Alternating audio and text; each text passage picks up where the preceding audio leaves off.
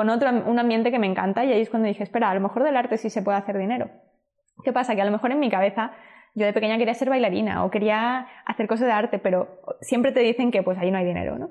Y cuando te das cuenta de que moviendo obra hay dinero, construyendo carreras de artistas hay dinero, hay todo una red que, que funciona detrás y me empecé a encontrar como creo que mi vida me ha llevado, sí, toda esta parte de experiencia de marketing y de experiencia comercial me ha ido llevando a esto que me apasiona, que es el arte.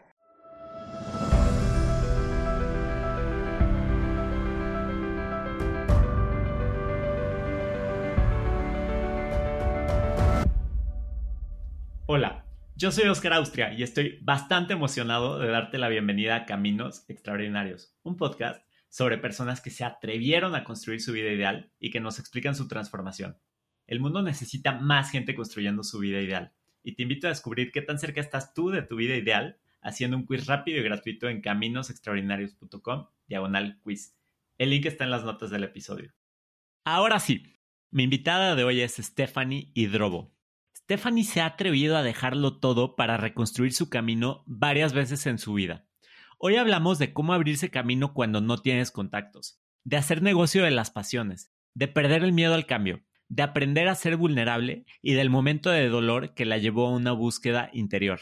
Steph, estoy sumamente emocionada de tenerte acá. Bienvenida. Gracias, hola, ¿cómo estás? Muy bien, muy contento de, estar aquí contigo. Eh, y para empezar me gustaría preguntarte, ¿por qué tu nombre sale en los créditos de un documental de Netflix? bueno, eh, es una historia larga, pero tiene algo que ver con la pandemia, con que conocí un director, con que estuvimos encerrados un montón de semanas viendo y acabando los detalles del documental. Y pues bueno, al final, aunque nos separamos los caminos, cuando se estrenó el documental me dijo, oye, ¿viste los créditos? Dice, mira más abajo, tu nombre está ahí. Entonces, bueno, participé en alguna forma muy ligera al final, en, dando pequeños consejos de cómo se, ve, cómo se vería mejor. ¿Y qué documental era? Eh, Las tres muertes de Maricela Escobedo. Súper recomendado, es pues bueno, un tema muy sensible, sobre todo para México, pero que habla de la primera muerte eh, a manos de una pareja que eh, hicieron que se tipificara como tal el feminicidio como feminicidio. Entonces es muy interesante, la recomiendo. Buenísimo. Oye, Estef, a ver, para quien no te conozca, ¿pudieras darme un poquito de un resumen de tu trayectoria al día de hoy? bueno, esa es la pregunta, la pregunta que arruina las fiestas, ¿sabes? ¿de dónde eres? Pero bueno, em, en resumen, ¿qué te puedo decir? Pues soy una persona, bueno, soy de Ecuador, nací en Ecuador, crecí en España, mm, viví en varias partes, me fui a México, por eso soy medio chilanga y se nota en el acento. Y pues bueno, en general lo que he hecho en mi vida es siempre hacer lo que me gusta y lo que me da la gana, cosa que no le gustaba tanto a mis padres, pero más o menos soy una emprendedora desde que me acuerdo hasta el día de hoy, una superviviente. Cuando yo tenía 13, 14 años, mis padres tenían un restaurante y en aquellos tiempos habían locutorios dentro, que eran estos, estas cabinas de teléfono donde llamabas a tu país y bueno, te salía más barato que llamar desde tu casa, obviamente. Y en, en, en, este sitio, pues yo me la pasaba porque me encantaba estar en el ordenador y pues bueno, pasaba la gente. Y se me ocurrió una vez de que vino una persona y me dijo, oye, ¿tú vendes lo de la, música que ponen en el restaurante? Y yo, no, pero ¿qué necesitas? Estoy hablando del tiempo de Ares, cuando todos teníamos el ordenador lleno de virus, la computadora llena de virus. Eh, y pues me decía, no, pues yo quiero estas 10 canciones, si quieres te las pongo. Y dije, perfecto. Fui al, al chino, que, que se dice aquí, compré unos CDs que te varían menos de, era como un euro 10, eh, más lo que les cobraba y tal. Entonces mi primer emprendimiento, lo siento artistas, hoy estoy redimiéndome, pero fue la piratería. Todo empezó ahí. Empecé haciendo pues esos discos, playlists para los eh, clientes del locutorio. Y pues ahí es cuando me di cuenta y dije, mmm, espera, a mí me gusta esto, a mí me gusta vender, a mí me gusta tal. Si te cuento, todos mis emprendimientos nos agotamos la hora, pero en principio he estado emprendiendo toda mi vida porque es lo que me ha gustado y bueno, poco a poco me ha ido orillando a la, cosa que realmente me apasiona. Pero, pero bueno, siempre jugándomela un poco. Buenísimo. ¿Y, hoy, hoy día en qué emprendimiento andas?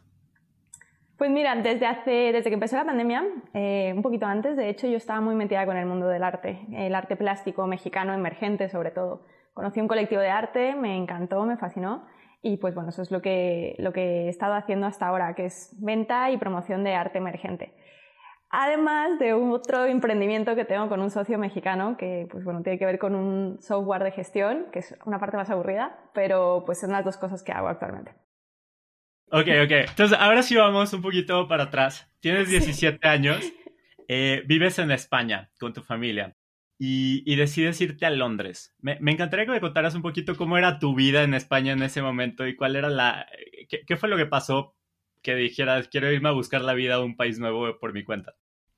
Sí, pues bueno, fue un poco un montón de cosas. Eh, en realidad, bueno, fue un poquito más adelante. Los 17 estaba organizando los eventos, eh, a la universidad y demás, pero a los 19, pues bueno, eh, la crisis del 2018, del 2008, perdón, eterna en España. las cosas cambiaron mucho, también la situación en mi familia, la situación de estabilidad y demás, y dije, pues nada, me toca irme. Mi, principal idea era irme a Madrid, pero hubo una fuga de cerebros que se llama aquí en, España en 2008, en el que todos los estudiantes universitarios nos fuimos a buscarnos la vida en Europa. Y como yo hablaba inglés, pues dije, el lugar más acertado es Inglaterra. Tenía uno de mis mejores amigos viviendo allí, viviendo como buscándose la vida de camarero, mientras se pagaba cosas, mientras... Y dije, pues vamos a ver qué pasa, ¿no? Y ahí es cuando dije, vámonos a Londres. Literal me fui, sin que mi madre lo sepa, probablemente me va a matar, pero me fui con 200 euros en la cuenta. Yo le dije, no, mamá, si yo estaba ahorrando y tú no te preocupes. Pero con 200 euros llegué a Londres y bueno, todo salió bien. Al final todo salió bien, pero bueno. ¿Y, cuál era el plan? O sea, te vas a Londres con 200 euros. ¿Cuánto tiempo podías vivir con esos 200 euros y, qué era lo que planeabas hacer? ¿Qué, ¿Qué, estaba pasando por tu cabeza? ¿Dónde llegas? ¿Cómo le haces? ¿Cómo empiezas? ¿Qué pasó? Pues en principio iba por un proyecto que de un amigo me había hablado, ¿no? Están buscando jóvenes universitarios, es, para ser como becarios de una multinacional de construcción, eh, de desarrollo inmobiliario, pero esto es una parte de eh, un proyecto eh, más humano, era como una parte de una fundación que ellos tenían y, querían como grupos de, de jóvenes. Pero claro, volvemos a lo mismo, tenía 200 euros en la cuenta, entonces literal vivir en Londres con eso, si te alcanza llegas a dos semanas, pero si, si de verdad comes en McDonald's una vez al día. Entonces, bueno, llegando allí fue como, no sé, o sea, como siempre en mi vida, de hecho lo tengo tatuado, un impulso. Tomé el impulso y dije, pues me voy y ah, de alguna forma pues, comeré. O sea, al final lo bueno de, de, estar sola y de ser joven es que dices, como sea, me las voy a apañar y algo haré, de alguna forma lo, sobreviviré. Tuve muchísima suerte, eh, como cada vez que, tomo un impulso eh, o que, tomo una decisión así. Eh, al llegar allí me encontré con familiares de mi madre, que resulta que eran muy buenas personas, me ayudaron a darme la dirección, que era lo más importante para poder sacar el ID que te permitía trabajar. esto tampoco lo sabe mi madre, pero llegué a limpiar baños en un punto de el día de mi cumpleaños, además me acuerdo perfecto, llegué el 22 de agosto, y dije, y, este primo me dice, mira, no es lo más glamorous, pero pagan, eh, creo que eran 15 libras la hora y eran como 5 o 6 horas. O sea, literal podía duplicar mi presupuesto y dije, venga, voy. y luego me doy una cena por mi cumpleaños y listo. Y pues nada, fue un día que lo hice, conocí mucha gente también muy interesante que luego, pues bueno, fueron contactos que me iban conectando en otras cosas y demás. y salió bien. Después eh, me busqué otro trabajo porque obviamente dije, vamos a ver qué, qué, podemos hacer y dije, ¿qué es lo que hacen todos los españoles en, Londres? Camaleros. Fui, a una entrevista de trabajo y al estar en la entrevista la chica empieza a ver mi currículum y me dice, pero, pero vamos a ver, ¿tú has estudiado marketing y hablas inglés? Y yo, sí. Dice, ¿y por qué quieres trabajar de camarera en un sitio colombiano? O sea, dice, tenemos un warehouse, tenemos una posición administrativa, y sería medio, o sea, no era medio tiempo, perdón, era un full time, pero que empezaba a las 8 y acabas a las 3. Y yo, ok, sí, o sea, sin falta. Eh, tuve muchísima suerte porque eso me permitió por la tarde estar en este proyecto. Eh, también me busqué la vida para encontrar un piso en el cual no tuviera que gastar para irme en metro, entonces iba caminando, super fit. Ese año en Londres super fit porque comía poquito y andaba muchísimo. entonces, eh, bueno, salió muy bien. estuve casi un año allí sí, en Londres. Y lo del proyecto no salió adelante. En teoría, después del proyecto te iban a contratar y tenías una carrera laboral. Se truncó totalmente eso. Eh, en la empresa donde, donde estaba, esta empresa colombiana, estábamos muy bien. De hecho, me ofrecieron un puesto para subir, pero ahí se me atravesó por el camino México. o un mexicano, más bien. A ver, quiero, pausar ahí porque mencionaste un montón de cosas. Algo que no cuentas es, yo entiendo que tu vida en España era bastante cómoda, ¿no? Hasta te regalaron un convertible y, como que eras una niña, pues sí, una niña mimada, por cierto, por, así decirlo, y te vas a Londres a buscarte la vida así sola y empiezas limpiando baños y eso. ¿Qué pasaba por tu cabeza? ¿Cuál era tu diálogo interno de decir, no me quiero quedar en España y quiero ir a Londres a, buscarme la vida? ¿Cuál era tu razón fuera de la crisis económica?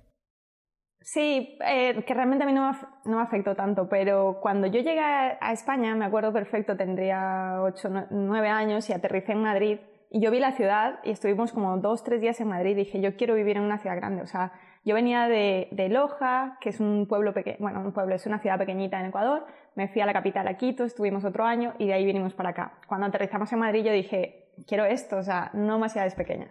Alicante, que es precioso y hoy lo aprecio muchísimo más. Cuando yo tenía 17, 18 se me hacía muy pequeño, o sea, se me hacía tan pequeño, tan chiquito que era como, me conocía a todos los pueblos de alrededor, me iba en mi moto eh, de 50 centímetros cúbicos, me, me, iba, no sé, a pueblos a los que ya ni siquiera llegaba, o sea, intentaba siempre estar saliendo y estar buscando cosas diferentes. Cuando se me presentó esta oportunidad y me hablaron por encima de Londres, dije, ya está. O sea, tengo papeles, tengo el inglés y me puedo ir a una de las ciudades más importantes, una de las capitales más importantes del mundo. Y no me lo pensé. O sea, realmente creo que en mi, en mi ser siempre tuve esas ganas de hacer algo diferente, de estar en otro sitio y pues desde pequeña mi madre se recuerda de que yo de pequeña si ahorraba algo, lo, poco que ahorraba era para viajar. Entonces cuando dije, bueno, ya soy mayor de edad, ya puedo hacerlo, me voy.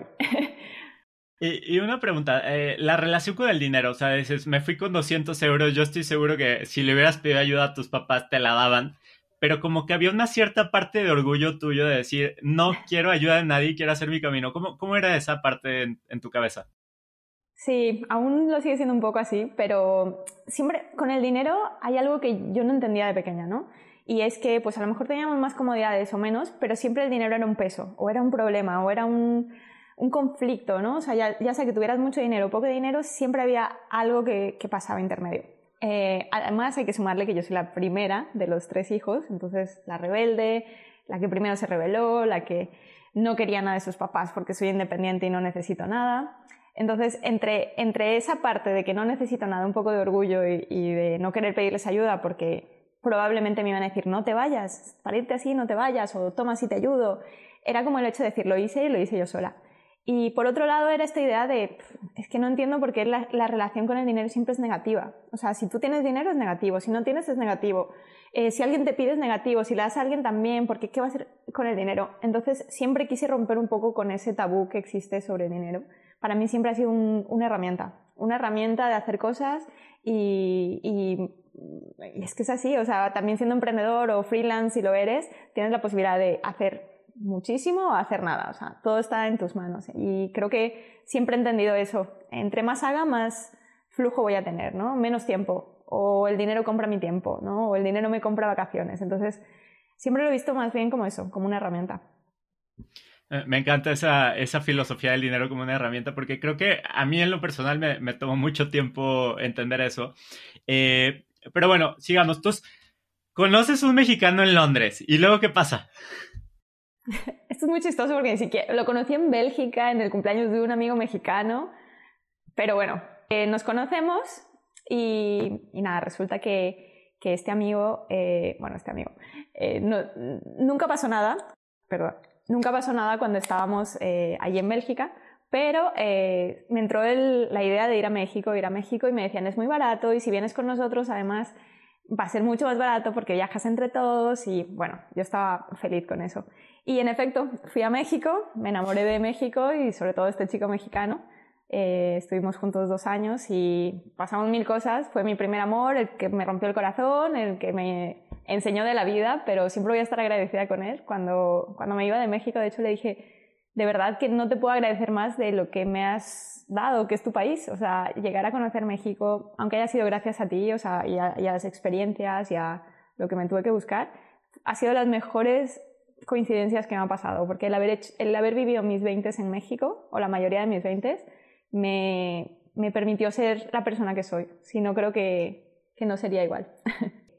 Entonces conoces al mexicano y, y, decides irte a México, pero ¿qué, qué, qué pasaba por tu cabeza a la hora de, de, hacer esto? ¿Era, ¿Era una vacación? ¿Era una aventura? ¿O, o planeabas intentar echar raíz en otro lugar y volver a empezar de cero? ¿Qué, qué pasaba por tu cabeza?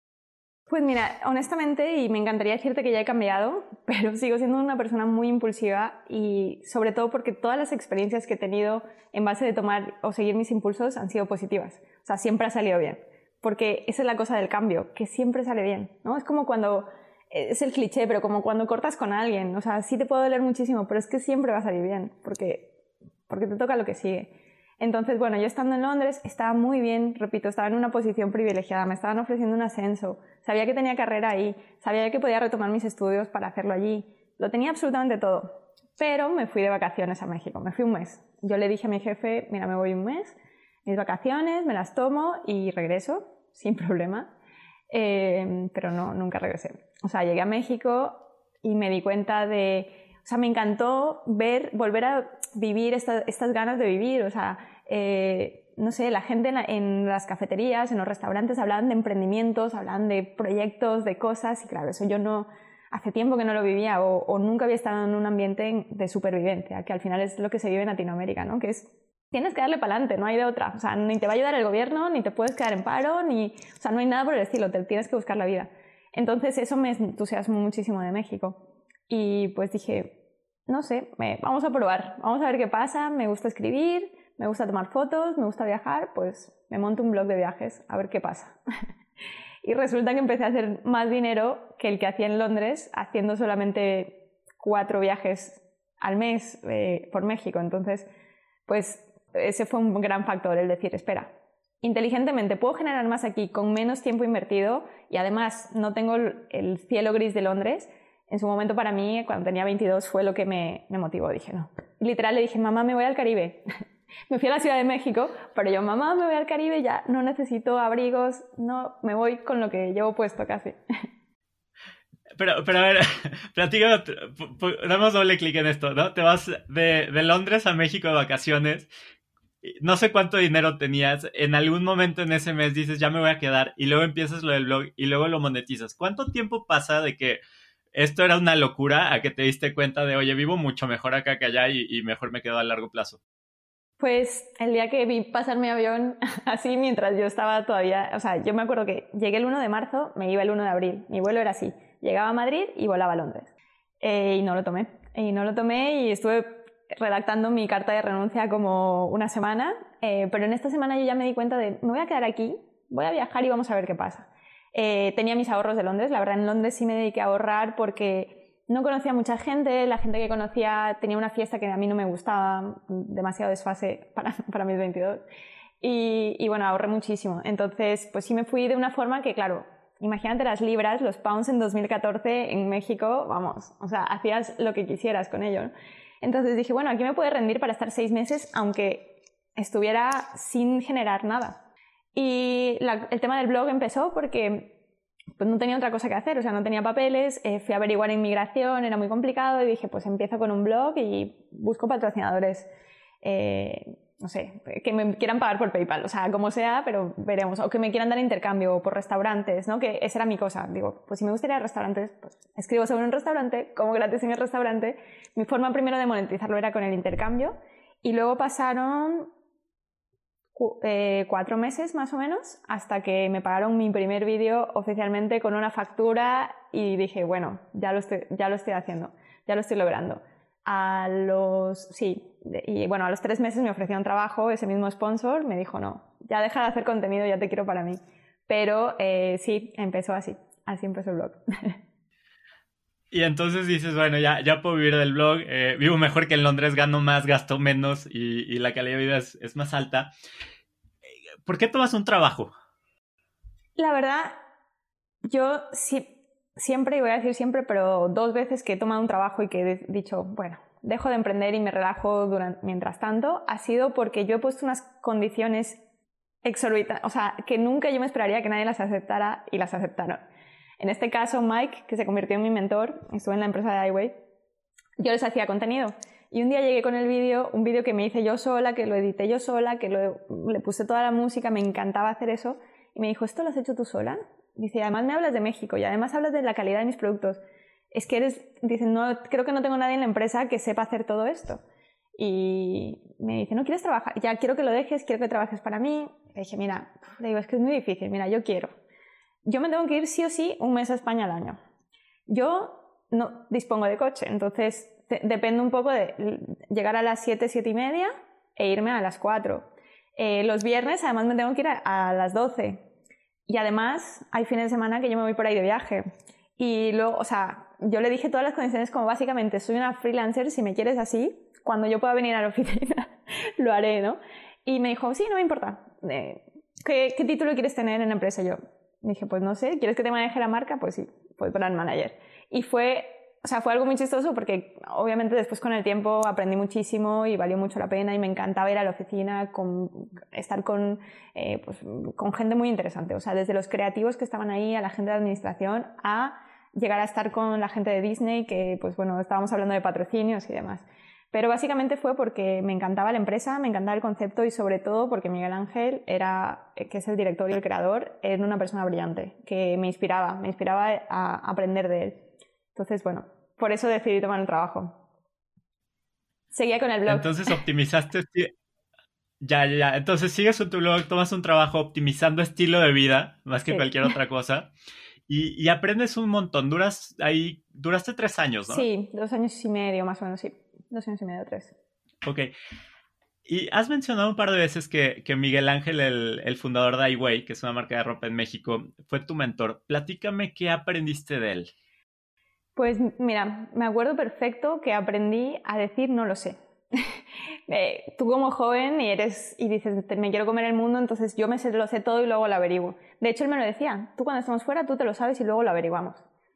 Pero me acuerdo perfecto una vez que estábamos hablando y, le dije algo que sabía y me dijo, ah, pues ¿qué es? Porque yo no lo sé. Y me quedé así y le dije, mira, la verdad no lo sé. La verdad no. Y fue la primera vez que yo reconocí que, que, dije, no lo sé. Eso es una de las cosas muy marcadas. Eh, el decir, no lo sé, pero, pero mañana te lo voy a decir. O sea, no lo sé, pero lo voy a aprender. O sea, no, no significa, no lo sé, tú lo verás, ¿no? Sino como, ah, es una tarea pendiente. Eh, y otra de las cosas es una persona muy congruente. Entonces aprendí también a decir, tienes que ser congruente en todo, todo lo que haces, o sea, lo que piensas, lo que dices, tu marca, tienes que tú convertirte en eso, ¿no? Tú llegabas a su casa y sí, tenía los mejores sofás de la más alta calidad hechos en México. Los altavoces, no sé qué, no sé cuánto, un emprendimiento, bueno, hecho en México. Todo tenía que ver con, eh, con marcas que fueran mexicanas, emprendimientos mexicanos y bueno, al final dices, es una persona que lo que hace en su vida se transmite en su empresa. Y, bueno, eso es una de las, de las maravillas que conocí con él. Pero bueno, otras es el Amar a México. Es una marca que además te incita a eso, nos incitaba a investigar, a aprender de la, de la historia y pues amar un país que yo ya de por sí ya estaba enamorada. Entonces, estuvo, estuvo muy bien. Platica de eso, o sea, te escucho como con mucha pasión hacia México y cariño, pero platícame un poquito de cómo fue tu proceso de descubrimiento de México. ¿Qué, qué descubriste y qué es lo que tanto te gustó? Pues mira, eh, al ser de Ecuador, que dices, bueno, eh, tenemos una cultura también prehispánica, los incas, pero yo nunca llegué a conectar, bueno, primero porque me fui muy joven, pero además no existe historia, no existen restos como Machu Picchu. Llego yo a México y hay, inclusive cuando vas en la carretera, hay señales de aquí hay una pirámide. Entonces, toda esta historia y todo este Mm, no sé, me, me, encantó saber que había una historia antes de lo que vemos hoy. Eh, y me, fascinó empezar a aprender. Hay un libro que me encantó, que me cambió completamente mi visión, que me lo recomendó Miguel Ángel, que se llama Azteca, de Gary Jennings, que cuenta la historia de los aztecas eh, post-colonización, 30 años después, a través de, de un personaje que además tiene un humor negro exquisito y va contando sobre la historia de México a través de anécdotas, de historias y de cómo vivían esas sociedades. Y me, me, empezó a fascinar porque aunque eran sociedades, eran sociedades complejas, había un esquema social complejo, habían reglas, pero también habían reglas que aplicaban al resto de la sociedad y al resto de sociedades. Entonces, todo eso y empezar a entender de dónde venimos y cómo hemos llegado a ser quienes somos, me, me encantaba. Y bueno, eso desde la parte cultural, pero bueno, si hablo de México, te digo, o sea, la comida, la gente, los paisajes, lo grande que es el país, yo creo que no, aunque seas mexicano y toda tu vida te dediques a viajar, creo que no lo puedes conocer. O sea, y eso también me, me gustó muchísimo. Y, y, bueno, otra de las cosas también, eh, la gente, la gente mexicana. La gente mexicana es el humor mexicano, el, doble sentido, el, eh, me encanta. Es algo que yo creo que no lo puedes explicar. O sea, yo lo intento explicar aquí y a veces escucho cosas que sé cómo respondería si estuviera en México, o, ¿sabes? Y no, no lo logras explicar hasta que no has vivido allí, porque luego explicarlo es súper largo y ya se pierde la gracia.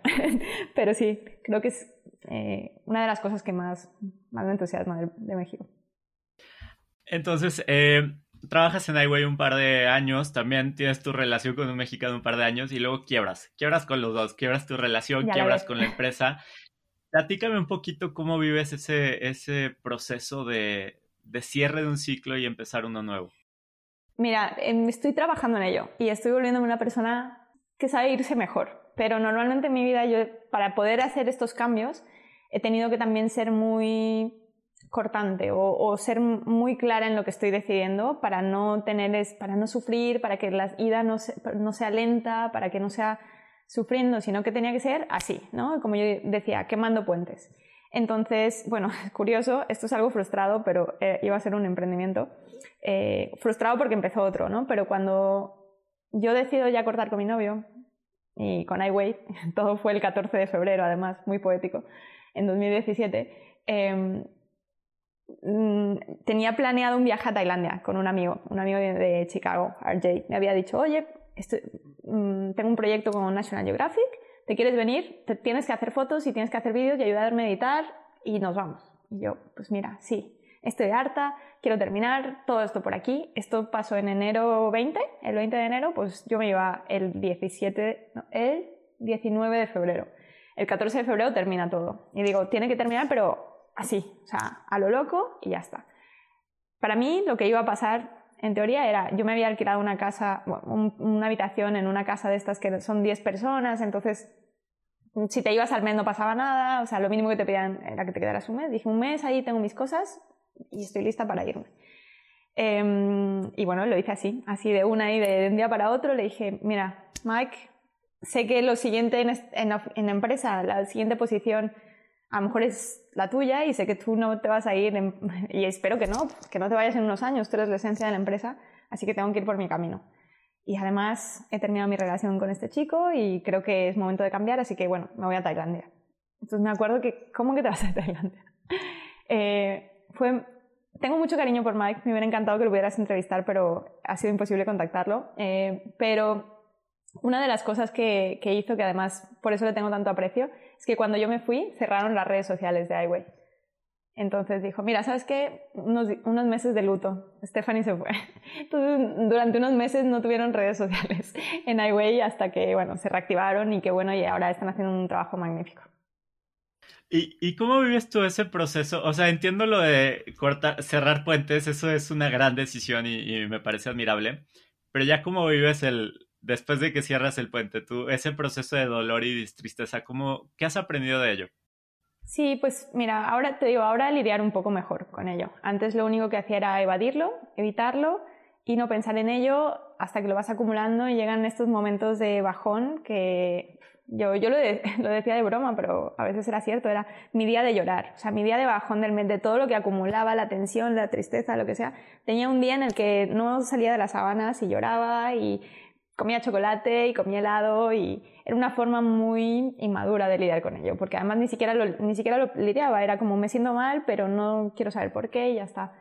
Hoy por hoy estoy, haciendo, estoy trabajando en ser más comunicativa y en darme más tiempo para sentir, pero, pero en su momento sí que un poco la clave, o mi, la clave de no ser, estar triste pues era evitarlo.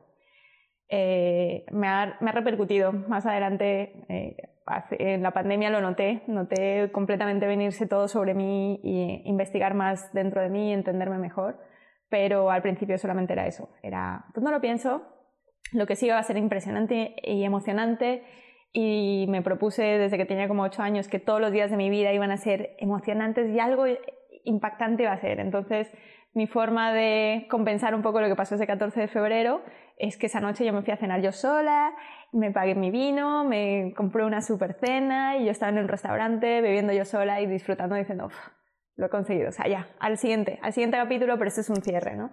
Intentando ver lo positivo, intentando pues no pensar en, en lo negativo y sabiendo que luego llegaría a casa a llorar probablemente. Entonces te vas a Tailandia y terminas volviendo a México y volviendo a empezar bueno, en algún momento, ¿no?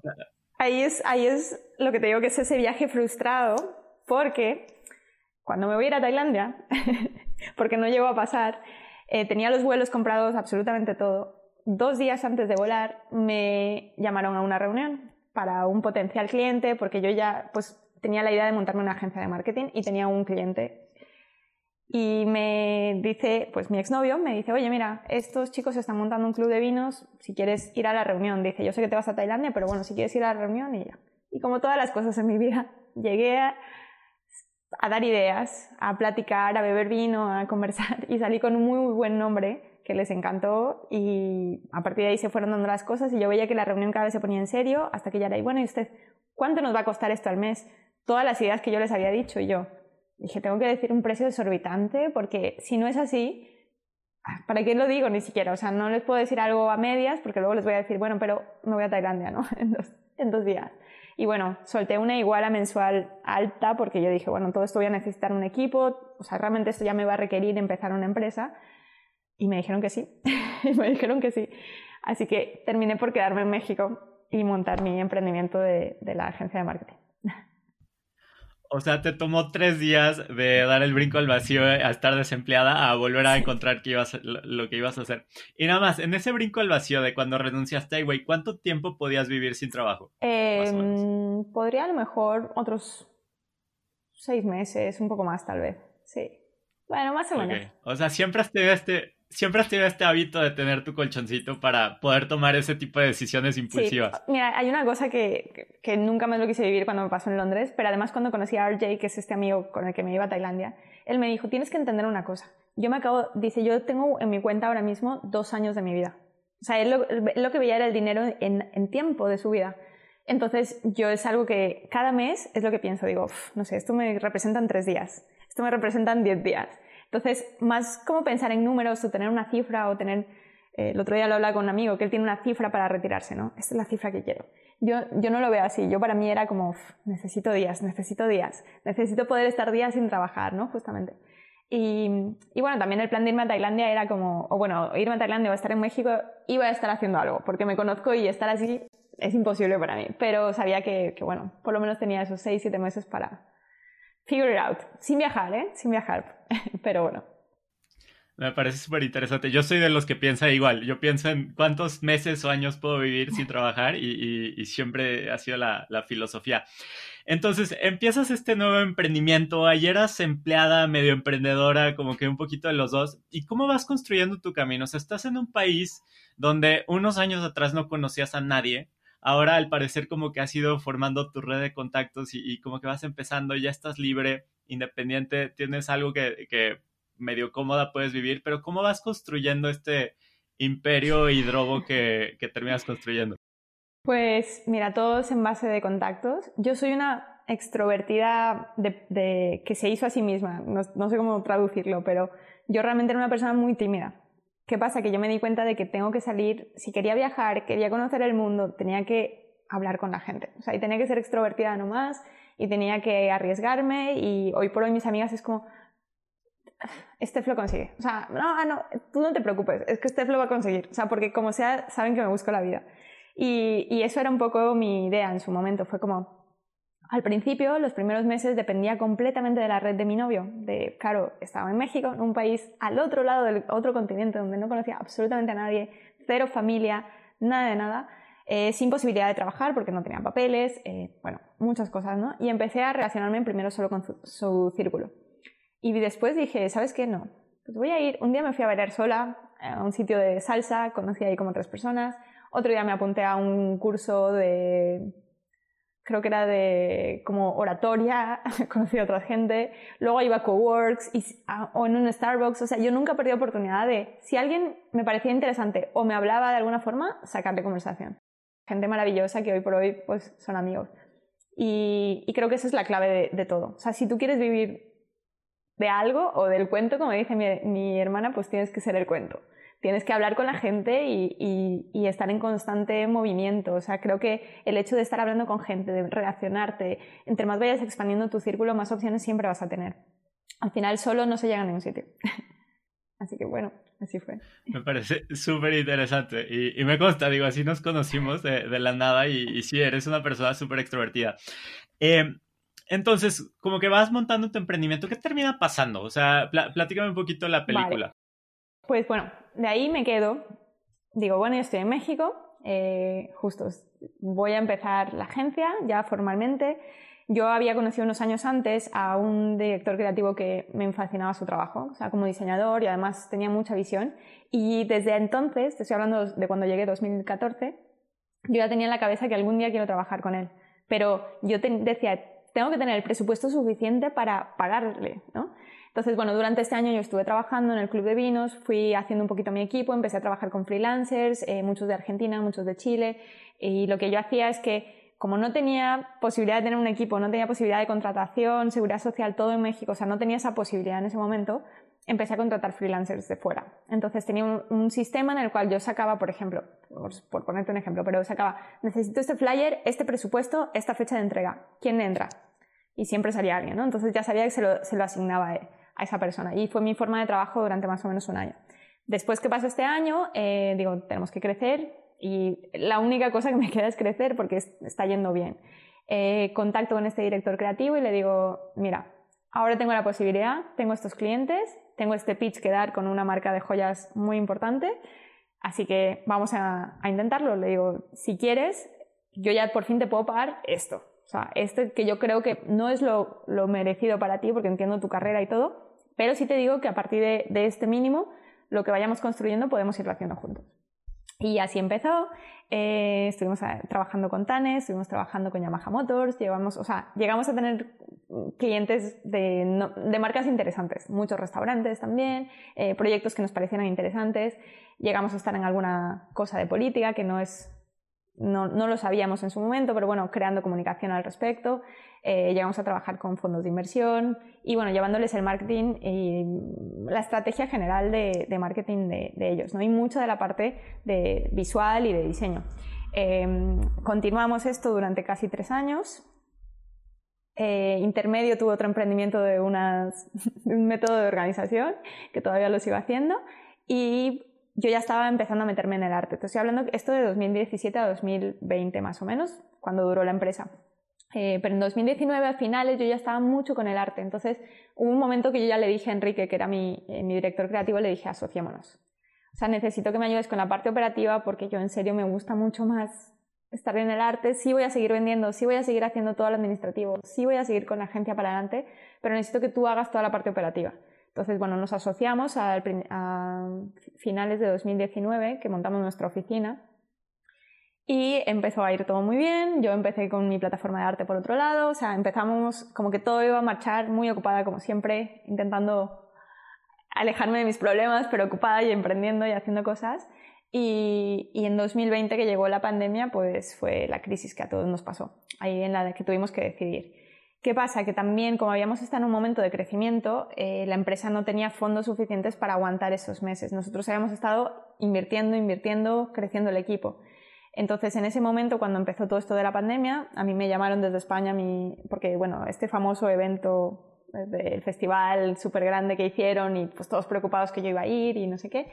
Y ya me di cuenta de la, de la gravedad de la situación. Hablamos con, con Enrique y con el equipo y le dijimos como, chicos, os vamos a pagar este mes, o sea, como, pero empezar a buscar algo y que sea freelancing y porque después de este mes lo más seguro es que no sabemos qué va a pasar. La mayoría de nuestros clientes ahora mismo son restaurantes, que es lo primero que va a ser afectado. Después tenemos dos marcas grandes, pero que van a parar sus proyectos porque ya nos lo notificaron. Y después tenemos que soportar la oficina. Todavía no sabemos cómo va a pasar porque nuestra oficina la teníamos en una especie de acuerdo por intercambio. Todo el mundo para, todo, bueno, México no paró tanto como a lo mejor lo hicieron aquí, que llegaron a tener hasta toques de queda, pero sí para nosotros fue un shock, que no sabíamos qué iba a ocurrir, entonces bueno, en ese momento se paró, dividimos las cuentas que teníamos actualmente, entonces dejó de ser una empresa como tal para ser dos independientes, eh, Enrique se quedó con unas cuentas, yo con otras, yo me quedé haciendo campañas directamente de, ads y él se quedó con toda la parte, los clientes que eran más de parte creativa. Y pues en ese momento lanzo mi plataforma de Art Will Save Us, como tal. Dije, mira, si ningún emprendedor, ningún empresario apreció mi tiempo que le puse para darles plan B de contingencia y todo con el COVID, sé que alguien sí me lo va a, agradecer y van a ser los artistas. Y ahí es cuando lanzo mi plataforma de Art Will Save Us en 2020 y sale como una plataforma de venta de arte emergente con una selección muy curada de artistas en los cuales pues tú podías comprar obras, bueno, puedes, aún no puedes hacer, puedes comprar obras desde los 100 dólares hasta, hasta 2.000 más o menos. Y, y pues así hasta ahora, en 2020. Mm, curioso también en, este emprendimiento del arte, conocí a quien es mi socio actualmente en México, eh, que es Neri, que por ahí lo va a escuchar a esto. Y pues bueno, ahora te sigo contando un poco más porque ese es el otro emprendimiento digital, pero, pero bueno, más o menos así es como fue el camino hasta, hasta hoy. A ver, algo que me parece súper interesante es, parece como cuando tú te apasiona algo, lo persigues, ¿no? Y, y, la gente que te conoce como que habla mucho de eso de ti. Tú como que en lo que te enfocas es en tus pasiones y en encontrar la manera de hacerlo. ¿Pudieras platicarme un poquito de esta filosofía, cómo la vives y qué piensas al respecto? Sí, mira, yo es que suena súper cliché cuando lo dices, pero es que es cierto. O sea, yo no puedo hacer algo que no me apasione. Es que es, es brutal mi cómo cambio y cambio de personalidad. O sea, literal he intentado hacer cosas que no me gustan, pero sé que van a generar o, o que no me gustan, pero que bueno, que lo requiere tal persona, pero es que no puedo hacer algo que no me apasiona. Y, y ese era mi problema en el colegio también. Yo tenía muy buenas notas, tuve muy buenas notas siempre, excepto en las cosas que no, me que no me parecían. Es que yo decía, es que esto no lo, no lo quiero, o sea, no lo quiero saber, quiero dedicárselo a otro idioma, o se lo quiero dedicar a otras cosas. Y cuando me frustro de esa forma, yo puedo ser, pues sí, otra persona. O sea, puede ser alguien nulo que va a ir a hacer lo mínimo y ya está. A diferencia de cuando algo me apasiona. Cuando algo me apasiona, lo tengo que conseguir. O sea, de verdad lo que te decía de mis amigas es, el otro día estábamos en Barcelona y teníamos que comprar en efectivo, pero obviamente pues nunca, ahora ya nadie lleva efectivo. Me puse por ahí, hablé con alguien, le hice una transferencia, me dieron el efectivo, fui a comprar eso, no sé qué. O sea, siempre digo, si lo tengo que conseguir, si, si eso lo quiero, lo voy a perseguir. Y es algo que se ha revertido de forma positiva siempre conmigo, ¿no? Y es que al final tú no te puedes equivocar cuando habla tu estómago. O sea, creo que ahí no hay equivocación. Y, o sea, ¿lo llamarías como seguir tu intuición? ¿O, cómo lo describirías? Mira que creo que también tiene mucho que ver que sea mujer. Ese, el, hecho de que confíe tanto en, el estómago.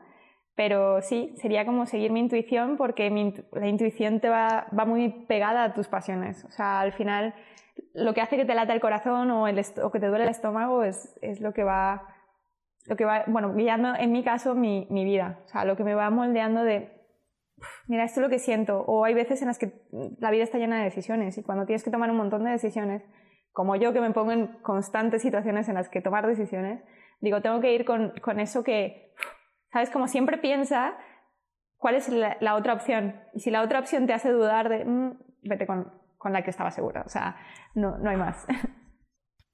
¿Y alguna vez te has equivocado? Sí, sí. ¿Quieres platicar de eso? Pues mira, a ver, es que yo creo que se llama equivocación mientras lo estás viviendo, ¿no? O sea, o lo ves atrás y dices, bueno, una equivocación, pero si lo quieres ver como tal, pues siempre terminan siendo lecciones, ¿no? Tus maestros, los que pasaron por ahí. Pero yo me acuerdo que, perdón por esto, pero lo voy a decir, pero me acuerdo que cuando yo fui a México por este chico, yo pensé que nunca en la vida iba a sentirme así. O sea, yo de pequeña nunca me enamoré, nunca tuve esta ilusión o nunca, ¿sabes? Nunca pensé que podía sentir así por alguien, o sea, como de esa forma. Y cuando yo me fui a México, fui con, vamos, me lancé al vacío y dije, guau, esto es el amor, el amor es así, es, incierto y tiene que ser así, ¿no? Y bueno, cuando llegué a México me di cuenta inmediatamente que, bueno, que no, no fue la decisión más acertada, no teníamos nada que ver.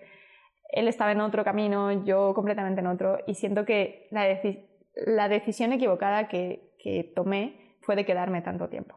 Porque yo creo que los dos sabíamos que esto no podía seguir más de cinco o cuatro meses. Y sin embargo, tomé la decisión múltiples veces de quedarme y de quedarme hasta que hubo un punto en el que ya no, no nos podíamos ver. O sea, ya era incluso agobiante vernos. ¿no? Entonces, no os quedéis ahí. Si, el, si por mucho que el corazón diga que te quedes y eh, cuando, cuando no te quieren en ese lugar, no, no debes estar. Eh, gracias por compartir esto y, por ser vulnerable. Creo que eh, es una lección muy, muy importante y, súper valiosa que la compartas. Ahora, algo que también me intriga y, creo que lo hemos mencionado en varios momentos, pero me gustaría entenderlo un poquito más a fondo, es este proceso de brincar al vacío para perseguir algo nuevo, ¿no? Tú como que nunca le has tenido miedo a dejar algo atrás, ¿no? Sea, un trabajo, una relación, lo que sea, y cortas de fondo. Pero parece que siempre que, que cortas de fondo, como que algo nuevo sale y funciona y hace sentido económico y como que nunca has batallado por dinero. ¿Has batallado por dinero alguna vez en tu vida o no? Sinceramente nunca he tenido problema. Ok. Y, y ahora, platícame de este proceso de, de, brincar al vacío. ¿Cómo lo vives? O sea, ¿cómo funciona dentro de ti ese diálogo interno de decir, tengo suficiente confianza en mí misma para encontrar que va a seguir aunque no sepa qué es? Me intriga, me, me gustaría conocerlo Mira, pues... Me encantaría tener una explicación, pero lo único que te puedo decir es que mm, ni siquiera lo pienso, o sea, no llego a pensarlo. Es, Mm, siempre he buscado y he deseado tener ese amigo o esa pareja en la que tú le dices, no sé, ves un reel en Instagram y te sale cualquier pueblo de la comunidad valenciana y dices, nos vamos, y que te diga, vamos. O sea, yo soy esa persona, la que dice, vamos. De hecho, acaba de pasar, acabo de comprar un vuelo para fin de año, así de, oye, y sí, venga, vamos. o sea, fue así como, vale, vamos. Entonces, sí es verdad que a lo mejor la primera vez que tomé la decisión era porque buscaba esa adrenalina y me encanta saltar de paracaídas y hacer cosas y, caminar al límite, al borde, me gusta asomarme y creo que tiene algo que ver con mi cerebro. O sea, a mí me, me encanta estar en el último piso y mirar hacia abajo y en realidad virtual saltar, o sea, me encanta esa idea de, de tirarme al vacío como tal. Pero creo que, que al principio empezó siendo eso, ¿no? Cuando eres como muy joven y te da igual y no tienes consecuencias y no tienes nada. Y se empezó a convertir en un hábito, ya en una práctica. O sea, ya ahora es que literal no me lo pienso. Eh, hace, un mes o así tomé una decisión. Me di cuenta un mes después de, pues a lo mejor no era acertada, pero ese mes me sirvió para apreciar lo que había, lo que había dicho que no. Y cuando dije que no a eso, es, esa oportunidad me dijo, oye, pero es es, un no y es un no. O sea, no hay una vuelta atrás y dije, vale, pues ya está. Pues estoy tomando una decisión y ya. Curiosamente, ha pasado este mes, me doy cuenta de que la decisión de hace un mes no era correcta. Perdón, esto sí es un poco confidencial, no lo puedo decir. Pero bueno, pasa este mes y esta oportunidad que me dijo que se había cerrado la puerta se vuelve a abrir. Y me dice, oye, la puerta está abierta. O sea, sé que la decisión se tomó en ese momento, pero mira, un mes después, así como tú te has dado cuenta, la oportunidad también. Con esto, ¿qué te quiero decir? Que me encantaría decirte, me he equivocado muchas más veces saltando y no es así, porque al final siempre ha habido los caminos, no sabría decirte si el destino existe o si tú lo creas, pero lo que sí puedo decir es que como todo el tiempo estoy intentando hacerlo bien, o sea, hacerlo bien, hacerlo bien sin hacerle daño a nadie, sin... Yo creo que al final si actúas de esa forma el karma te compensa de alguna forma. Si tú no molestas a nadie, si en cualquier transacción intentas que el otro también se vea beneficiado, si intentas ir haciendo las cosas de forma equilibrada y de que el mundo siga siendo el mismo o por lo menos un poquito mejor, yo creo que las cosas se van acomodando. Y, al final es, es que no, tengo explicación, pero es tomar, la decisión y, y tomar eh, la decisión de hacer las cosas diferentes y con eso yo creo que nunca te equivocas. ¿Y, cómo lidias con este miedo del peor escenario si se cumpliera? O sea, ¿cómo piensas al respecto? De hecho, parte de la decisión siempre es como, a ver, ¿qué es lo peor que puede pasar? O sea, y yo siempre lo digo, ¿qué es lo peor? Eh, le acaba de pasar una amiga que dejó un trabajo en Inglaterra por un trabajo aquí. Y yo siempre le decía, es que ya tengo que decidir antes de que me digan si sí o si no en el trabajo. Y le dije, ¿cuál es el peor escenario?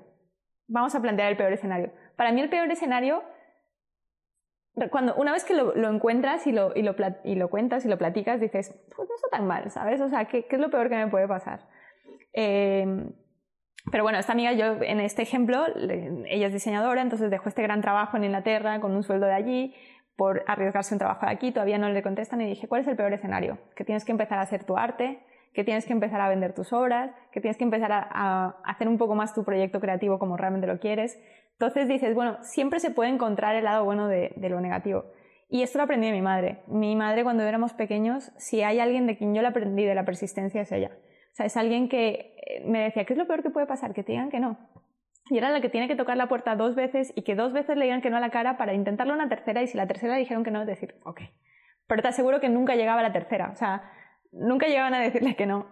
Entonces, creo que también es algo que, pues, que lo vi en casa y que, que lo he vivido en mi familia y que he visto que, mira, la vida es así y lo único que te queda es como aguantar aquí y disfrutar aquí. O sea, los momentos bajos y los altos. Y, y bueno, la frustración viene a veces cuando a mí me viene con el, cuando, con el tiempo, o sea, a lo mejor en mi cabeza esto iba a pasar mes 1, mes 2, mes 3 y estamos en el 3 y todavía no pasa lo del 1 y entonces ya me pongo nerviosa porque no está en mis manos y me frustro por, por ello, ¿no? Porque digo, no está en mis manos, que ¿qué puedo hacer? Entonces sí es una parte de, aprendizaje, de madurez, en la cual tengo que empezar a dejar ir cosas que no están en mis manos, porque si no mm, puedo llegar a frustrarme y sobre todo frustrar a la persona de mi alrededor mucho, eh, cuando no pasa de la forma que debería estar pasando.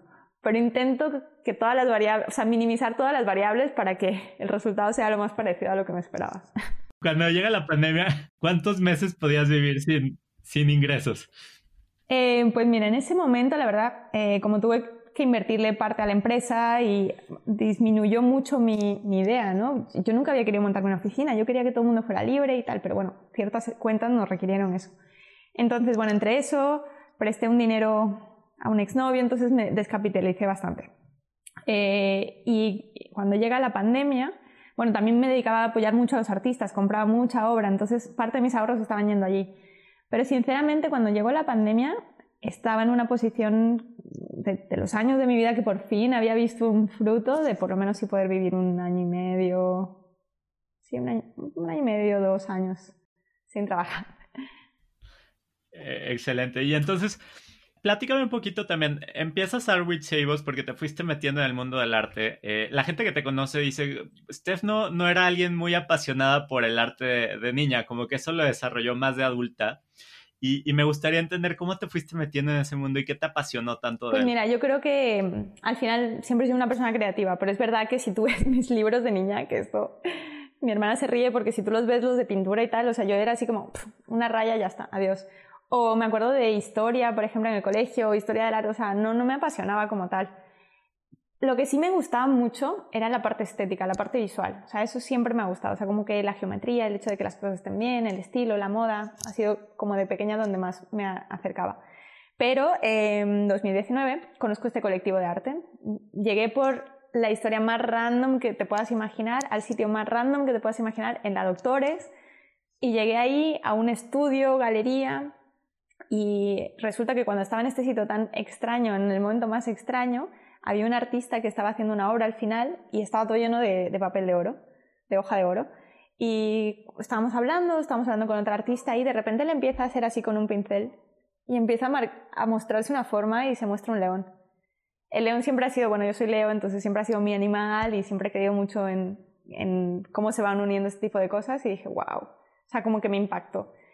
Y si a eso le sumas que la artista con la que estaba hablando, además una persona con una, una inteligencia, Maggie Jones, Jaggy Mounds, tengo una, la primera obra que compré de ella eh, estaba ahí, además era un gato, bueno, un gato, un león, eh, me contó toda la historia política y ahí es cuando compré mi primera obra. O sea, el primer día que llegué ahí me gasté 300 dólares, que fue lo que me costó la primera obra. Por eso todo el mundo puede invertir, porque hay, hay para todos los presupuestos.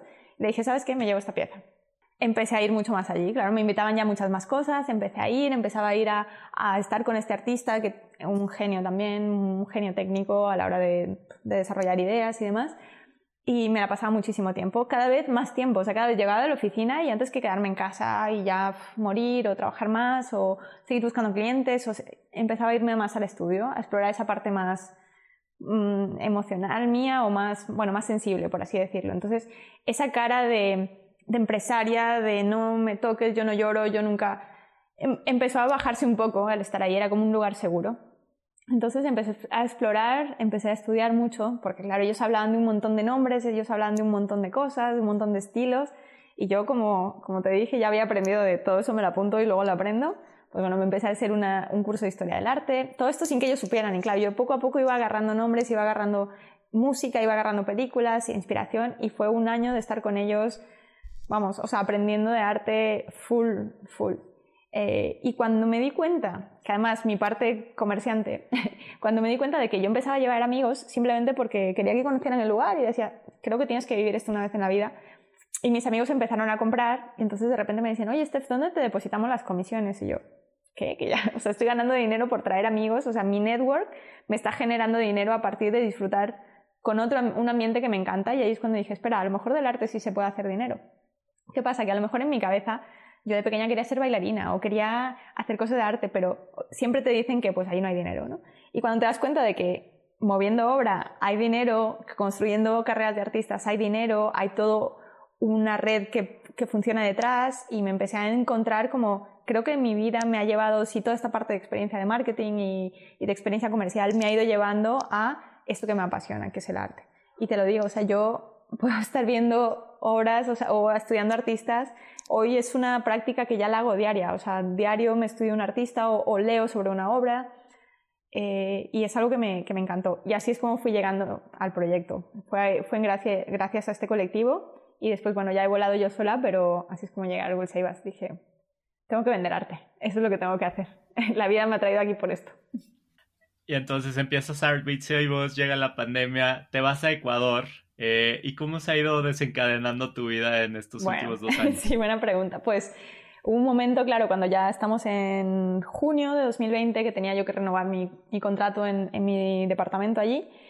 Y mm, fue otro impulso. O sea, yo fui a firmar el contrato de renovarlo y me dijeron, no, te vamos a subir un poco el alquiler. Y yo dije, pero supuestamente ahora están bajando todo el mundo, sí, pero es que como aquí hay demanda, y dije, ¿sabes qué? Pues dejo el departamento. Pero yo no, no lo tenía pensado, o sea, dije, pues ya está, no, no me lo renovéis. Le dije, tengo que quedarme hasta mayo. Llegó mayo, eh, vendí todo en dos semanas a través de Facebook Marketplace, pero en boncha, así era como, te llevas el edredón, pues te regalo cubiertos. o sea, era, me deshice de ello en dos semanas, amigos regalándoles cosas, despidiéndome. Fui a Nueva York, estuve allí eh, y luego fui a Ecuador.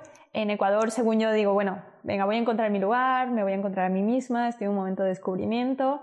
Llegué a Ecuador y me encantó estar con mi familia, pero no me llegué a encontrar yo misma. En Ecuador había mucho, o sea, yo venía de México, viva la vida, a encontrarme con restricciones en las cuales teníamos horarios en los que no se podía salir, eh, no, no, se podía comprar alcohol en ciertos días, o sea, ciertas reglas mucho más estrictas y además no, no, llegué a encontrar pues lo que ya estaba haciendo, ¿no? que estaba moviendo arte, empecé a, in, a, intentar contactar con todo el mundo, llegué a contactar con los coleccionistas más grandes que están en Ecuador, pero me di cuenta de que están en, en algo un poquito más clásico, ¿no? entonces dije, creo que la vida me está diciendo una vez más, Ecuador no es tu sitio, de momento, ahora no es tu sitio. ¿no?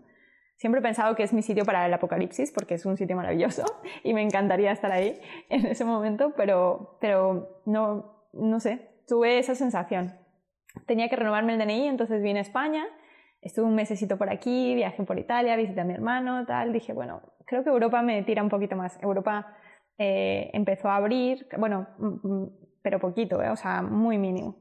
Paso fin de año de 2020 con mis padres en Ecuador, abrimos un nuevo restaurante, invertí un, poco de mis ahorros en, una cadena, bueno, ellos tienen una cadena de restaurantes, pero pues en uno de los restaurantes, y digo, mira, creo que he terminado mi, mi ciclo aquí en, en Ecuador, ¿a dónde voy? Regresé a México un par de meses, estuve, bueno, perdón, un par de semanas, estuve casi un mes con artistas, visitando y a todo esto, todo pues intentando rentabilizar mis viajes. Entonces era como hablando con mis coleccionistas de, oye, voy a ir free delivery. O sea, si compras una obra de Ecuador, te la llevo a México. Si compras una obra de México, te la llevo a Ecuador. Y si te la compras y no en Ecuador, te la paso dejando en Estados Unidos. Y luego no... O sea, entonces empecé a ir conectando y, y decir, bueno, que cada viaje por lo menos voy llevando obra. Y eso fue lo que empecé a hacer. 2021 lo tengo un poco borroso, pero bueno, estuve en España también, vine con mi hermana, eh, fuimos por primera vez con mis abuelos a Roma, eh, estuve viajando también, intentando conocer artistas aquí, eh, conocí también eh, otros dealers de arte, contacté con las únicas galerías que existen, la única galería que existe en Alicante, y me propuse de, bueno, a lo mejor España no está tan mal. O sea, yo me había ido de España en su momento con es que España es que es muy difícil, es que la gente no quiere hacer cosas, a decir, oye, pues igual y no estaba yo preparada o era una inmadura en su momento, ¿no? Eh, y empecé a, jugármela otra vez por aquí, ¿no? Por aquí por allá. Regreso a Ecuador a finales de 2021. Eh, en fin de año venimos todos juntos, Navidades, volvimos a pasar unas Navidades como, como hace 10 años, entonces fue, fue maravilloso. Después regresé en 2022 a Ecuador, estado viajando. Perdón, durante la pandemia yo me aproveché de todos los vuelos baratos, de todas las aerolíneas, e intenté recuperar todos mis puntos y gastármelos en viajar. Eh, también es cierto que en 2020, como habían políticas tan abiertas, tú podías comprar vuelos por 80, 100 dólares y luego irlos cambiando de fecha, posponerlos sin problema. Entonces sí es cierto que compré varios de Copa Airlines, varios de Delta, que los fui así usando estos años. Y luego estuve sola en Ecuador a principios de este año. Em, y en marzo vengo a España y monto mi primera exposición aquí. Entonces, bueno, ahí es cuando dije, a lo mejor me quedo un tiempo más por aquí, así estoy con mis abuelos y llevo desde marzo por aquí. Viajando, he estado moviéndome, pero, pero bueno, establecida en cierta manera eh, en Alicante. Seis meses. Es una locura. ¿Y hacia dónde vas? Es una buena pregunta. Mira, lo que sí te puedo decir es que pues, ya cumplí 30, entonces me siento ya como una persona más madura que, que está buscando un poco estabilizarse, pero me di cuenta el otro día que la estabilidad para mí no significa quedarme en un sitio, que la estabilidad para mí realmente es como seguir estando en paz con esta persona que soy y decir, ¿sabes? O sea, a pesar de que he cambiado muchas veces en mi vida, todo me ha traído a lo que estoy haciendo ahora y creo que me encantaría seguir así. O sea, me encantaría seguir haciendo que mi proyecto siga creciendo, eh, seguirme relacionando con gente que me, que me, aporte. He conocido gente maravillosa este verano, eh, he hecho amigas que no había hecho en años, o sea, tenemos una amistad que parece que lleváramos años conociéndonos. Eh, el estar cerca de mis abuelos. Entonces, ahora mismo, si algo te puedo decir a dónde voy, es a vivir otro día más. a vivir otro día más haciendo lo que me gusta, intentando estar feliz, compartiendo con la gente que quiero y, bueno, un día más cerca de, de, de, que pase algo, de que pase algo más grande. No sé qué, pero algo más grande. Me parece muy interesante eso de la estabilidad no significa ser sedentario y, y creo que tú tienes el privilegio de poder elegir donde quieras vivir. Ahora, ¿Dónde te ves en los próximos años? ¿Te ves como en un lugar, en una geografía, en un tipo de país o, realmente estás dispuesto a explorar?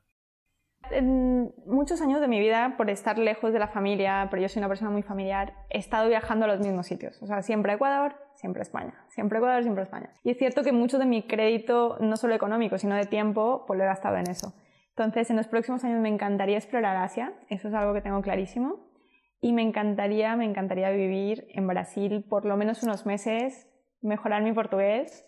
Las cosas que tengo más o menos claras, sé que Asia, sobre todo Japón y Corea del Sur, y Filipinas, bueno, yo creo que Filipinas y Tailandia, que lo tengo pendiente, pero sureste, y, y vivir en Brasil. Pero lo que sí me veo es eso, como buscando a lo mejor una estabilidad, es decir, que mi proyecto crezca más, que Art Will crezca más, poderle seguir compartiendo a la gente cosas de arte, involucrar a gente que, que no le gusta el arte en ello y por mi parte pues seguir explorando lugares y moviéndome y bueno, a lo mejor tener una pequeña casa, ¿no? Un pequeño, una pequeña base que puede ser aquí, pero seguirme moviendo y seguir haciendo lo que me gusta.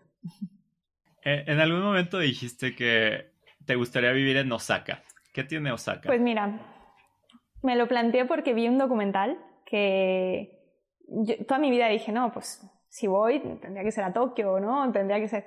Pero vi un documental que me encantó de la forma de vivir allí y era pues justamente como una metrópolis pero pequeña, ¿no? Y era como también algo que me encanta es la, forma de vivir con, con, el mínimo. Y es algo a lo que he estado caminando estos años, o sea, en deshacerme de cosas, en desprenderme del hecho de comprar ropa, por ejemplo, eh, o, o, de comprar cosas en general, he estado como mucho rehusando y demás. Y algo que me gustó mucho de allí es que mucho, la gente usa muchísima ropa de sus padres. O sea, y, tú los ves y tienen un estilo impresionante, pero heredan muchísimo la ropa, la reusan y usan un estilo muy noventero. Y no sé, como que siento que la cultura allí me podría, me podría aportar mucho a este, a este estilo al que voy caminando, en el cual me voy alejando un poquito de la gran ciudad masificada, después de vivir en la Ciudad de México con 20 millones de personas, a decir, no quiero estar en un pueblo porque sé que no aguantaría una semana, pero sí quiero empezar a entender modos de vida más sencillos, más simples, modos de vida más simples y, no sé, empezar a dedicarle más tiempo a lo mejor a, a lo que hay dentro.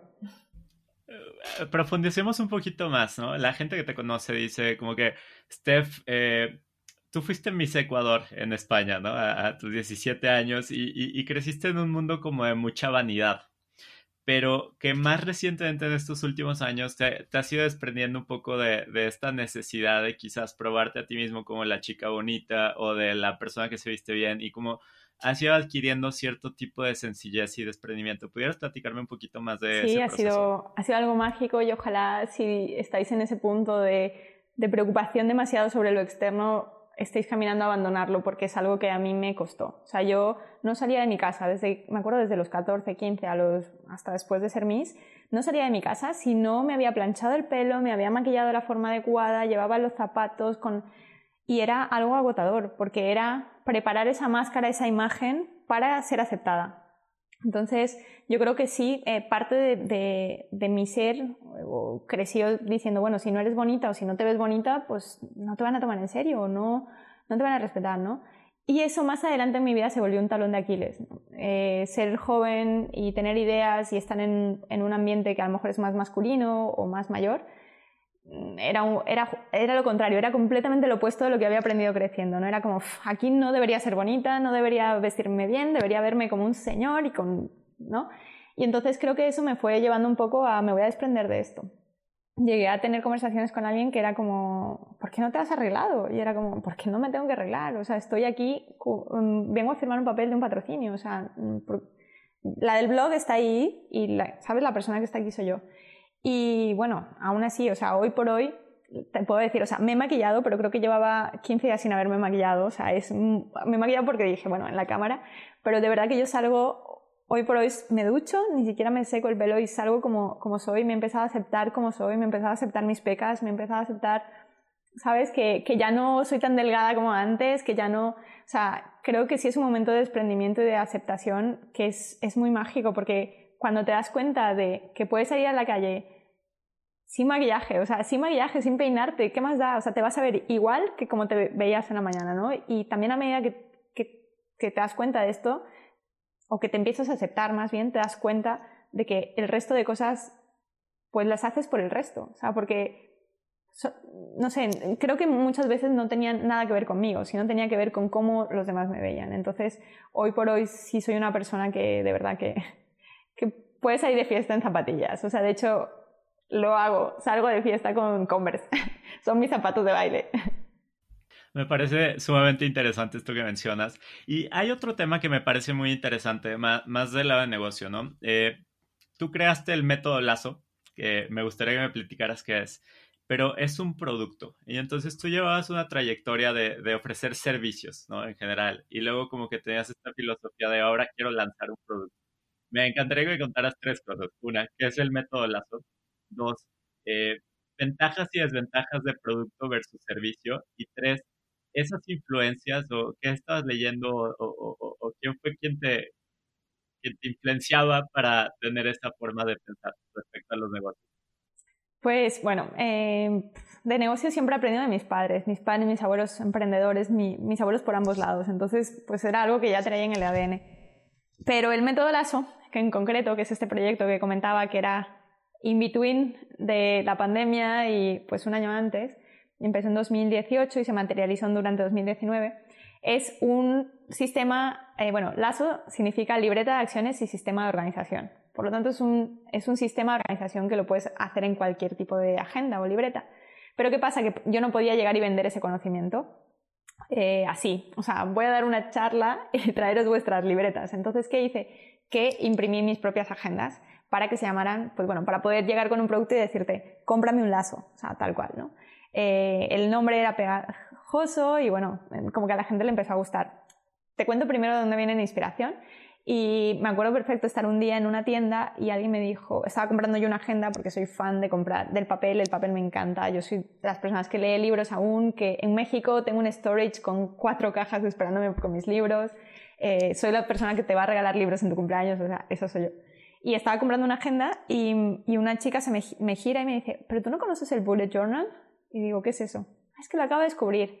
El Bullet Journal, que es la idea original del ASO, eh, viene de un creativo de Nueva York, que era un freelancer, diseñador, pero que no tenía idea de cómo organizarse y de cómo cumplir con los objetivos para poder sobrevivir y ser alguien exitoso.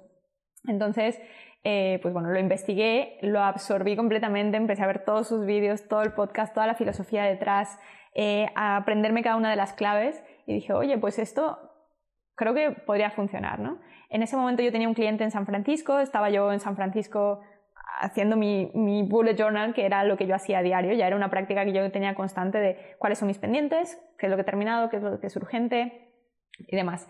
Y, es, y, y mi cliente eh, me dice, ¿Esto, qué, qué, es lo que haces cada día? O sea, dice, yo te veo y te veo que eres organizada, cumples con todo y además, ¿qué es lo que haces en la agenda? Quiero verlo.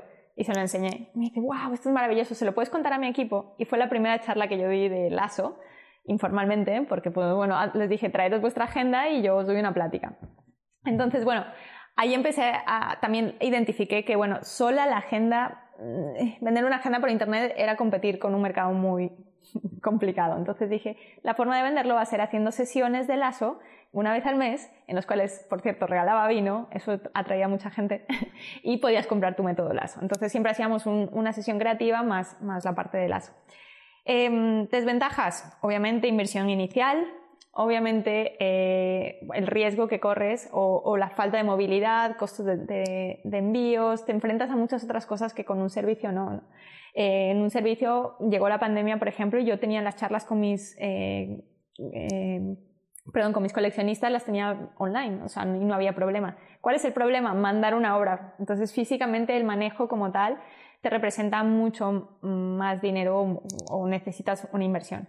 Y también, eh, en este caso, tuve muchísima suerte y es que nosotros, yo no quería empezar las agendas en enero como todo mundo, sino que dije, yo voy a empezar en abril, o sea, o en una fecha que sea, porque el lazo funciona para todo el año, o sea, no, no, es, no tienes numeradas las páginas ni nada, es una cosa que tú te vas construyendo.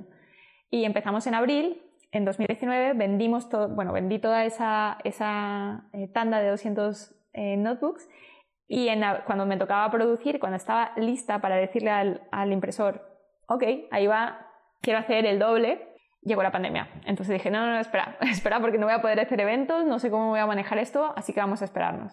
Ahí es donde se truncó un poco, pero si lo queréis ver está en YouTube, lo podéis hacer en vuestra agenda y buscáis el método Lazo y, aún lo podéis hacer.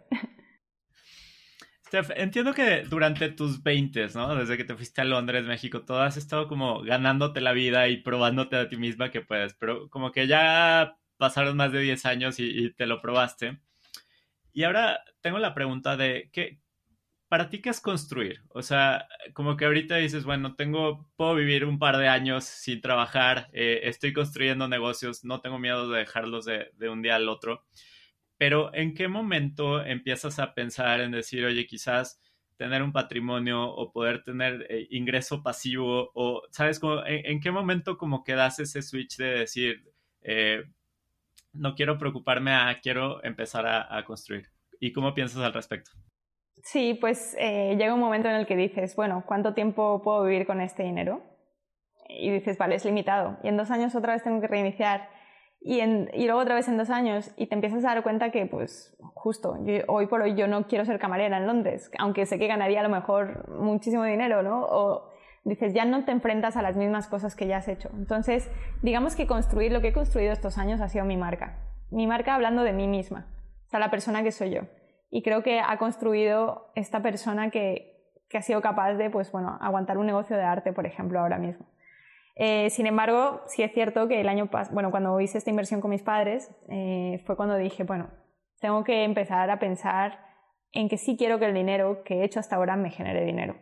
Entonces, sí quiero empezar a invertir, sí quiero, de hecho, algunas inversiones pequeñas en el banco, algunas inversiones con mi seguro de vida también, que me van generando. O sea, ya empecé a pensar como adulta, hace un par de años, decir, vale, tener dinero en el banco no es suficiente. El dinero tiene que generar más dinero.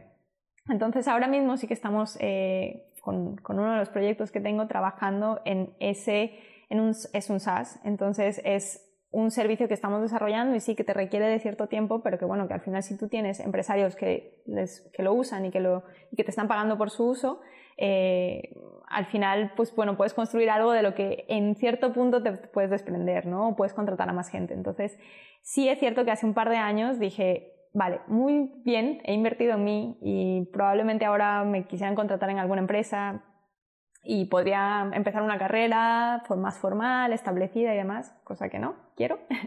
Pero sí es cierto que, dije, bueno, lo que sí puedo hacer es empezar a hacer pequeñas inversiones, empezar a probar con pequeñas cosas y empezar a invertir en proyectos que tienen que durar. O sea, por eso te digo que Arwil Seivas y Hydro, que es el software que estamos desarrollando de manejo de, de pequeñas empresas, han sido dos cosas que tienen, primero, dos cualidades fundamentales. Son digitales, son online y eso es fundamental para mí, las puedo manejar desde cualquier sitio.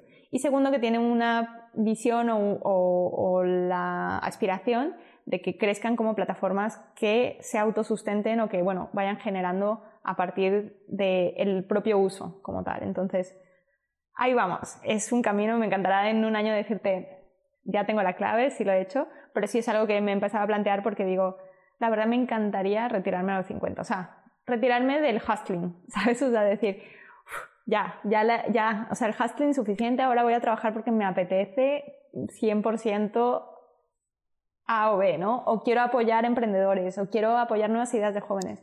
Entonces sí me encantaría llegar a un punto en el cual ya tenga ese flujo constante y que me permita poder estar escuchando nuevas ideas y, y apoyando nuevas ideas y nuevas mentes. Eso sería mi sueño. E, eres alguien apasionada, ¿no? Apasionada por viajar, apasionada por emprender, apasionada por aprender, apasionada por el arte. Pero me gustaría entender un poquito para ti qué significa construir tu vida, porque como que ahorita nos enfocamos mucho en negocios, dinero, viajes, pero me gustaría entender qué, otros componentes existen eh, en tu vida. Eres alguien que cuida mucho de su salud, eh, también has mencionado como esta relación con tu mente, pero me gustaría que me contaras un poquito tu, tu filosofía de cómo te vas construyendo a ti misma como persona. Pues al principio pensaba que todo se basaba en experiencia. Decía experiencia laboral, estudios, conocimientos, absorber todo lo posible. Con el tiempo me fui dando cuenta que, el cuerpo también necesita. O sea, bueno, antes hacía mucho más deporte que ahora, pero hoy por hoy digo, el cuerpo se resiente, el cuerpo necesita beber agua, el cuerpo necesita. O sea, hay cosas, medidas preventivas, como le llamo yo, que si tú las haces ahora, en un futuro tu cuerpo las va a agradecer, por ejemplo, tu mente las va a agradecer. Otra es ir a terapia. Yo nunca me había planteado ir a terapia, pensaba que ir a terapia era solo para los locos o para los depresivos, hasta que caía en un punto muy bajo anímico y dije, esto no lo puedo resolver sola, tengo demasiado sobre mis hombros, necesito ir a terapia. Entonces sí que he ido explorando nuevos canales de aprendizaje para mí. O sea, otro es el meditar o, el, escribir, o sea, de las cosas que no puedo decir fuera porque a lo mejor soy demasiado apasionada. Yo tengo una libreta, bueno, muchas libretas en las cuales escribo cartas que nunca voy a mandar, ¿no? Le llamo así. Eh, y, es una forma también de desahogarme. Pero esto que hablamos de, construirse a sí mismo, eh, yo creo que al final es como, como encontrar, o sea, yo recuerdo que, que, de pequeña decía, es que yo quiero ser una combinación de la gente que me, que me encanta, ¿no? Que en su momento era mi abuelo, mi abuela, mi madre, mi padre, o sea, en su momento mis ídolos eran como, yo quiero ser un poquito de ellos, ¿sabes? Quiero agarrar un poquito. Entonces quiero empezar a construirme porque al final somos, somos una construcción de nuestras experiencias y de nuestras decisiones. Y yo decía, quiero empezar a construirme de esa forma. Quiero empezar a...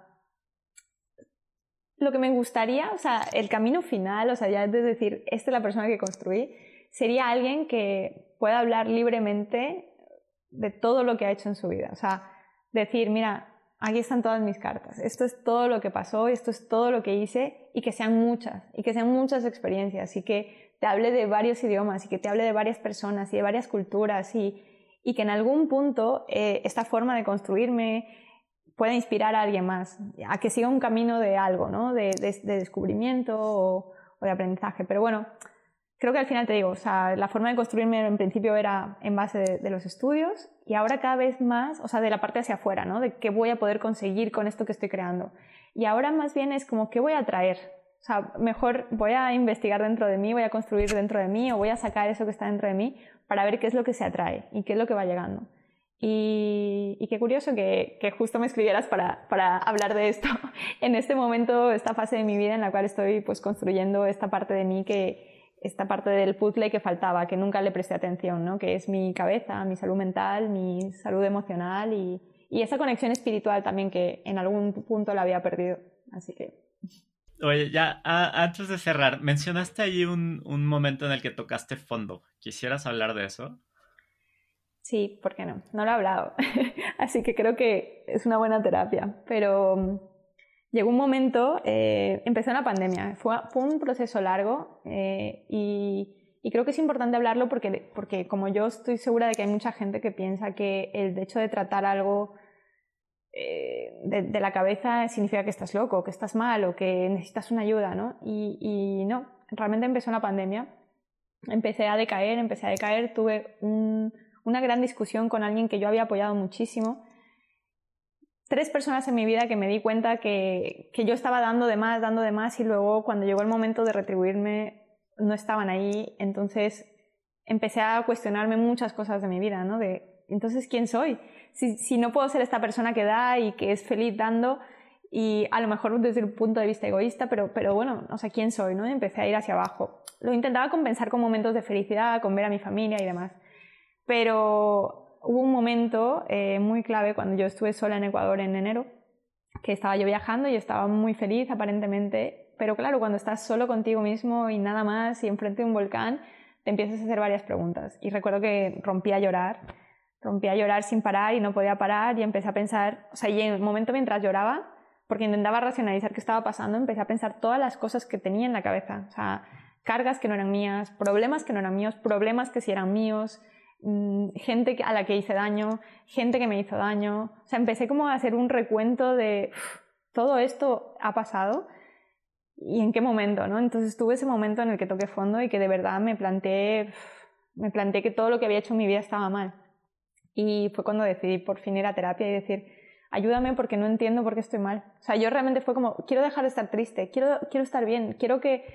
Yo no era una persona, o sea, y a mí me costaba muchísimo llorar delante de alguien y de repente estaba en un punto en el cual veía una película y lloraba o veía una frase en la calle y a lo mejor ya me conectaba con algún problema y, lloraba y, y, realmente yo fui a terapia buscando que, que me quitaran eso, ¿no? Como, oye, yo no quiero llorar, es que no me gusta llorar, no me gusta llorar con la gente. Y obviamente mi terapeuta, bueno, varios, varias terapeutas me, que fui cambiando hasta encontrar la adecuada, me fueron guiando a, a entender que está bien sentirse mal, que es algo que yo no entendía, ¿no? O sea, para mí mi marca personal es estar bien y siempre para arriba y siempre feliz, entonces ¿cómo ahora puedo traicionarme a mí misma estando triste? Y, y pues no pasa nada, realmente no pasa nada, es necesario estar abajo también para, para poder estar bien. Pero sí fue un, te digo, ha sido un proceso de casi dos años de estar mal sin querer admitirlo a estar en un punto de decir, no puedo más, no puedo más y necesito ayuda. Y entonces la ayuda que has recibido ha sido mayoritariamente con tu psicóloga y, con trabajar la relación contigo misma. Sí, y también ha sido... Gracias por compartir eso. Gracias. Sí, ha sido pues eso, en base de también eh, a, medida que vas arreglando y ajustando esas cosas, empieza a llegar gente a tu vida y, empiezas a reconectar con gente desde otra perspectiva, hablando también con mi familia y empiezas a estar en un lugar mejor. Entonces, siempre va a ir a mejor, no te preocupes. siempre va a ir a mejor. Y ahora, eh, me gustaría entender, si la Steph de 19 años, que se iba a ir a Londres, te viera a ti en este momento, ¿cuáles serían las mayores transformaciones que notaría en ti? Pues creo que por fin es una persona que se acepta a sí misma como es, o sea, como es tal cual, que acepta su pasado, su historia, su su tal cual es. Eh, y creo que es una persona que ha sabido serse vulnerable, ha sabido reconocer errores, decir lo siento, me equivoqué, ser un poco más humilde. Y también, y creo que más importante, alguien que por fin sabe pedir ayuda. Alguien que por fin sabe decir, oye, igual me hace falta, ¿me puedes ayudar en esto o me puedes echar la mano? Y, que también ha aceptado que el hecho de que te ayuden significa también renunciar al, control. Y creo que es algo que, que, a mí yo de 19 años no le cabía en la cabeza. O sea, no tener el control sobre algo era algo imposible, ¿no? Pero bueno, creo que en cierto modo, aunque me vería en Alicante y diría, pero ¿para qué me fui? Entonces, eh, estaría orgullosa de, bueno, del camino que hubo intermedio. ¿Y, y la Steph de hoy, cómo se siente con el camino que, que lleva recorrido al día de hoy? Pues me siento bien. Tengo momentos de bajón en los cuales digo, ¿a dónde ver todo esto? Pero en general, y hoy que me has hecho recordar muchas de las cosas, puedo decir que que me siento a gusto de, de haber hecho siempre lo que quería. Perdón, mamá, pero me ha traído aquí. Y, y al final creo que sí, obviamente es mm, porque soy así de autocrítica y todos lo somos, pero siento que todavía me falta mejorar mucho, ser más congruente, tener más, eh, más claros a lo mejor los objetivos empresariales de cada una de mis cosas, pero por el resto creo que sí, sí estoy consiguiendo ser la persona que me gusta ser. O sea, sí hoy soy una persona completamente honesta conmigo, con mi gente, con mi familia, con, no sé, intento, intento seguir caminando hacia allí. Eh, aún tengo camino que recorrer, pero el overall, sí. todos tenemos, Steph. Eh, ya para cerrar, ¿qué consejo le darías a una persona que se siente insatisfecha con su camino de vida actual?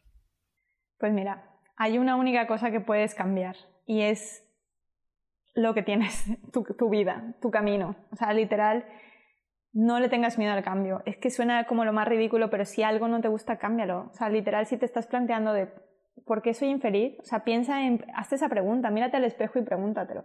Y de verdad que no hay nada, no hay nada, no hay dinero, no hay posición en una empresa, no hay mm, nada. Es que no, no tengo hijos y no, sé, no sabría decir sobre eso, pero creo que no hay nada que, que sea lo suficientemente fuerte para limitar tu felicidad. Aunque al principio va a ser una locura, aunque sea dejar un trabajo, aunque sea dejar una pareja, va a ser una locura, te va a doler, vas a sufrir y lo que va a venir después siempre va a ser bueno y siempre va a ser mejor por el simple hecho de ser diferente. Porque si ahora mismo no estás a gusto y haces algo que lo mínimo que te cambie, como sea, va a ser mejor porque no vas, no vas a seguir en la misma situación en la que estabas. Entonces, mi único consejo es cambia, arriesgate, salta al vacío, sale bien.